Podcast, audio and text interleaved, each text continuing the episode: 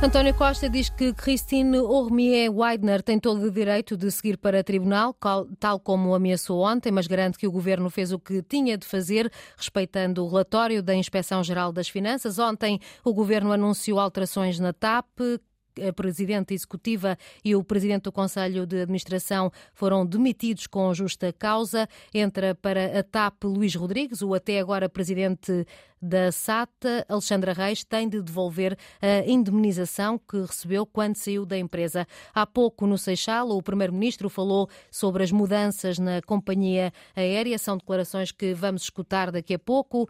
O Governo dos Açores admitiu que foi apanhado de surpresa com a saída do Presidente da SATA para a TAP, mas António Costa já disse que só pode haver um equívoco. Garante que falou sobre o assunto com o governo dos Açores. Já vamos daqui a pouco escutar o primeiro-ministro. Antes, o lar da Lourinhã terminou a inspeção neste lar há pouco e uh, esta tarde no Parlamento a ministra do Trabalho e da Segurança Social admitiu que no ano passado mais de uma centena de lares foram fechados, números divulgados há pouco pela ministra uh, que está a ser ouvida no Parlamento. Ana Mendes Godinho voltou a dizer que situações como a do lar na Lourinhã são inaceitáveis e promete uma resposta firme por parte da Segurança Social. A ministra adianta ainda que só no ano passado foram feitas 7 mil visitas a lares e que tiveram consequências. Mais de uma centena de lares de idosos foram fechados. Há alguns casos, quando as situações são consideradas graves, encerramento.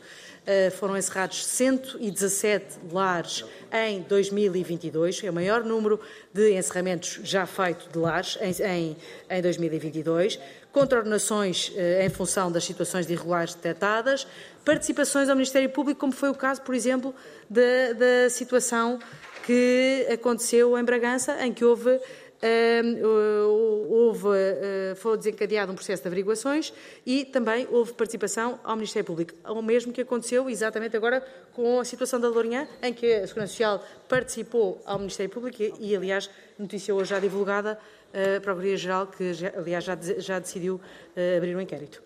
A ministra revelou também que este lar da Lourinhã, onde há suspeitas de maus tratos a idosos, já tinha sido alvo de uma inspeção no ano passado. Ana Mendes Godinho confirma que hoje foi feita uma nova inspeção. A informação que eu tenho neste momento, a ação de investigação está a decorrer uh, no, neste, neste lar e não só neste lar, também uh, noutro lar de, de, do mesmo, da mesma propriedade. Eh, estamos a aguardar, estou a aguardar informação também sobre o, o, o, resultado e a conclusão desta ação de fiscalização. A informação que eu tenho é que teria havido uma, uma visita conjunta em 2022 eh, relativamente a este, a este eh, lar, da qual tinham resultado várias recomendações. Naturalmente, a situação que foi detectada já não tinha nada a ver com a situação que foi verificada quanto a essa visita. A inspeção ao lar da Lourinhã já terminou. Os inspectores estiveram neste lar de idosos cerca de sete horas. Em França é dia de manifestação e de greve. As pessoas contestam a alteração da idade da reforma. A paralisação está a afetar o funcionamento das escolas e também o setor dos transportes. Em Paris, o correspondente da Antena 1, José Manuel Rosendo, que acompanha a manifestação na capital, que junta milhares de pessoas, testemunhou isso mesmo há cerca de uma hora muita gente na rua, é uma mobilização histórica, de acordo com os líderes sindicais, e esta, recorde-se, é a sexta jornada de luta contra o projeto de lei do governo para alterar a idade da reforma. Até agora, a manifestação tem corrido de forma mais ou menos tranquila, até num clima de festa, sendo que tem havido algumas escaramuças de alguns grupos infiltrados na manifestação. A polícia dá conta de 11 detenções, pelo menos até agora. O que acontece hoje em Paris acontece também noutras cidades de França, mais de três centenas de manifestações convocadas um pouco por todo o país e também uma jornada de greves em vários setores, com alguns deles a serem muito afetados, como é o caso, por exemplo, dos transportes, também o setor da educação e ainda o setor da energia, nomeadamente no que diz respeito às refinarias, de onde hoje não saiu qualquer combustível para abastecer a França. Os manifestantes contestam a subida da idade da reforma dos 62 para os 64 anos, um projeto-lei que está a ser analisado pelo Parlamento. Os sindicatos apontam para 700 mil pessoas só em Paris. 11 manifestantes já foram detidos até esta hora. Retomamos então o contacto com o repórter da Antena 1, João Alexandre, que acompanhou há pouco António Costa no Seixal. O primeiro-ministro falou sobre as mudanças, João, na TAP mudanças anunciadas ontem pelo Governo, pelo Ministro das Finanças e pelo Ministro das Infraestruturas. António Costa eh, diz que eh, estas mudanças são de facto um virar de página, como afirmou ontem Fernando Medina, e defendeu também o Ministro das Finanças. Desde logo porque Fernando, aliás, António Costa foi questionado sobre eventuais eh, novas consequências eh, políticas para o governo, nomeadamente no que diz respeito ao Ministro das Finanças. De recordar que o PSD, por exemplo, através do Luís Montenegro, já vai dizer que, eh, no caso de Luís Montenegro ser Primeiro-Ministro, Fernando Medina já não estaria no governo. Ora, António Costa diz que as consequências políticas a propósito deste caso, motivado pela indenização paga a Alexandra Reis, já estavam tiradas, desde logo, por exemplo, com a demissão de Pedro Nuno Santos. Bom, quanto às consequências políticas, creio que é público e notório para todos, que já estavam tiradas há várias semanas, e o relatório da Inspeção-Geral de Finanças vem explicar pela enésima vez que não só o atual Ministro das Finanças não teve nenhuma intervenção nem conhecimento do processo, como nem sequer o anterior Ministro das Finanças, nem ninguém da sua equipa tinha tido conhecimento ou intervenção neste processo. É pela enésima vez que isto está explicado. O próprio ministro antigo, o Dr. Pedro Nunes Santos, ele próprio retirou as consequências políticas ao apresentar a sua demissão. E o secretário Declarações do Primeiro-Ministro António Costa em resposta a essas eventuais consequências políticas, novas consequências políticas para o Governo. O Primeiro-Ministro que disse também que o relatório da Inspeção-Geral das Finanças iliba o Ministério das Finanças, quer agora também quer o anterior Ministro eh, das Finanças, João Leão, considerou ainda eh, normal que eh, haja esta questão agora judicial de tribunais relacionada com a saída da CEO, da, da ex-CEO da TAP, da Christine Urmier Weidner, que já disse que havia uma discriminação, uma postura discriminatória por parte da Inspeção-Geral das Finanças, eh, naquilo que lhe diz respeito e naquilo que motivou a saída da agora ex-CEO da Companhia Aérea Portuguesa. António Costa, que voltou a falar sobre o tema da privatização, não revelou, eh, eh, não falou sobre essa questão do modelo de alienação de capital, mas disse que este processo de privatização que agora se inicia da TAP tem várias empresas já interessadas e que o tema agora relacionado com a saída da administração da TAP em nada vai influenciar influenciar essa privatização. Foi também questionado sobre as eh, declarações eh, do eh, secretário regional dos Açores, Eduardo Freitas, do Governo Regional dos Açores, a propósito da escolha do novo nome de CEO para a TAP, um nome de Luís Rodrigues que vem da SATA. Ora, o Governo Regional dos Açores queria ter sido ouvido neste processo. O António Costa diz que há aqui um equívoco porque diz ter informado o Governo Regional dos Açores. Deve haver seguramente um equívoco que eu próprio telefonei ontem ao Sr. Presidente do Governo Regional eh, à hora do almoço, conversei com ele, expliquei-lhe a opção do Governo eh, e, e pronto, e dei-lhe dei a explicação, portanto estava totalmente informado, deve haver um equívoco qualquer.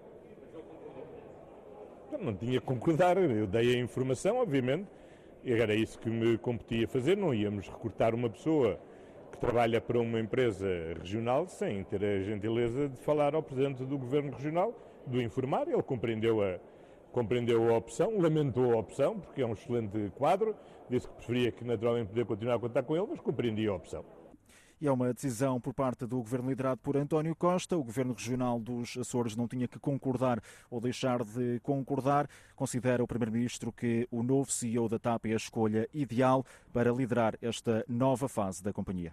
Reportagem de João Alexandre com António Costa no Seixal. Há pouco, o primeiro-ministro diz que Christine Urmier Weidner tem todo o direito de seguir para tribunal, tal como ameaçou ontem, mas garante que o governo fez o que tinha de fazer, respeitando o relatório da inspeção Inspeção-Geral das Finanças e, por isso, colocou em prática diversas medidas na TAP.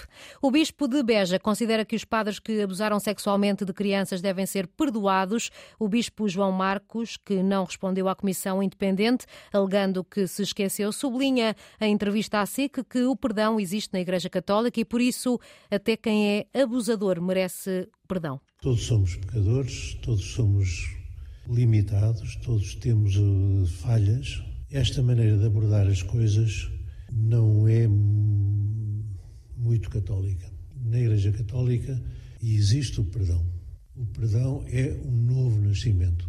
Se realmente as pessoas estão arrependidas do que fizeram e, e fizeram penitência e, e repararam o mal que fizeram, não sei, se há este novo nascimento que o perdão nos oferece, isso é importante. Mas considera que se deve ir à justiça ou apenas o perdão? Já respondi a isso. Ou seja, a justiça é como que a estrutura que segura, que dá firmeza a este edifício que é a caridade, que é o perdão, que é a misericórdia.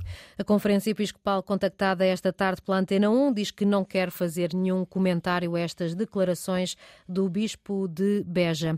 O Ministro da Educação admite que as negociações com os sindicatos de professores podem terminar sem acordo. Esta tarde, os sindicatos vão avaliar se continuam na luta ou se continuam essas negociações. Esta tarde, o Ministro João Costa admitiu que a distância para o entendimento é grande. Temos aqui um contexto, uh, quase diria histórico, de aproximações também àqueles que são pedidos antigos do, das organizações sindicais e por isso é com este espírito de, e, com este, e com, este, com este resultado de um processo negocial que foi longo uh, que vamos para esta negociação suplementar que agora foi pedida pelos sindicatos. E portanto queremos terminar estas negociações com toda a dignidade, sabendo que há pontos de encontro, há pontos de desacordo, provavelmente os pontos de desacordo não permitem um, um acordo global.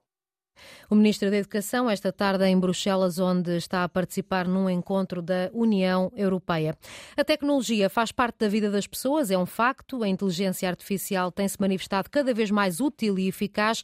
Falamos, por exemplo, do chat GPT, um chat que permite a conversa entre as pessoas e um computador, uma aplicação de inteligência artificial que impressiona, mas que também merece alguma desconfiança. Como explica Arlindo Oliveira, do Instituto Superior Técnico técnico. Estes sistemas, por enquanto, não estão ainda interligados a bases de dados factuais, a bases de dados com dados reais, seja uma base de dados de contabilidade, ou seja, conteúdos na web, ou seja, uma base de dados sobre outro tipo de conhecimento. Portanto, ainda não estão. Gera estes textos de forma puramente estatística e até nem devemos ter muita confiança em algumas coisas que ele gera, porque muitas vezes são plausíveis, mas não corretas.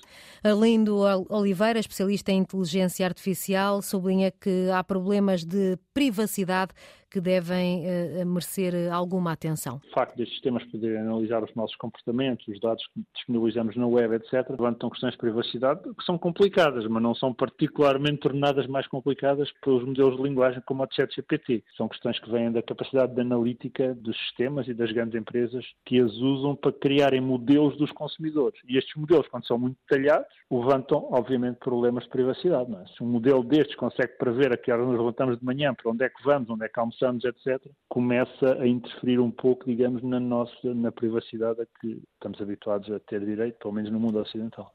Às 5h20, daqui a poucos minutos, vamos escutar com mais tempo Arlindo Oliveira, especialista em inteligência artificial, sobre o famoso chat GPT, um chat que já escreveu livros e que responde a perguntas sobre tudo e mais alguma coisa.